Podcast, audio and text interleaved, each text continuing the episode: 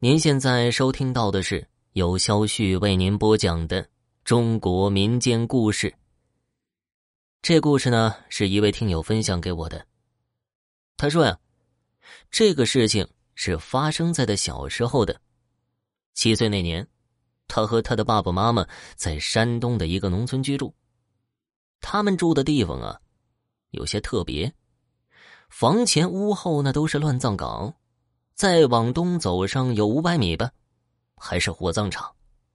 我是真佩服这家人呢，这生活环境，这胆量简直太恶劣了。夏天的时候呢，他出去玩，当时啊，他还不懂什么叫坟，在他眼里边啊，那就是一个个杂乱无章的小土山。他非常好奇，这小土山上为什么用砖头压着黄纸？他就爬上爬下的玩着，还把几个小土山的这个砖头啊和黄纸给踢下去了。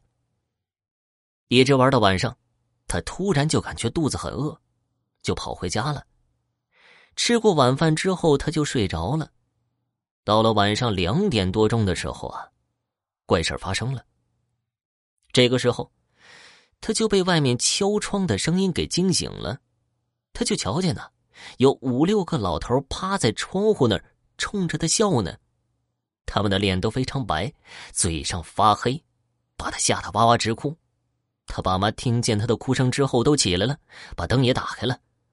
他跟他爸爸妈妈说：“呀，在窗台那儿有五六个老头冲着他笑呢。”他爸这个时候挺冷静的，安慰他，抱着他让他睡。可是后来呢？这只要是一把灯关上，他就能瞧见那几个老头又把这孩子吓哭了，怎么哄都哄不好了。这回他爸算是彻底怒了，急眼了，把他往他妈妈的怀里边一送，他爸爸赶紧穿上衣服到厨房拿上菜刀，到外边就开始喊，开始骂：“谁敢再他妈吓唬我们家娃我就把他的坟头给平了！他奶奶的！”这一通连骂带吓唬的，这才算呢，让这孩子安安稳稳的睡着了。好了，听众朋友，本集播讲完毕，感谢收听。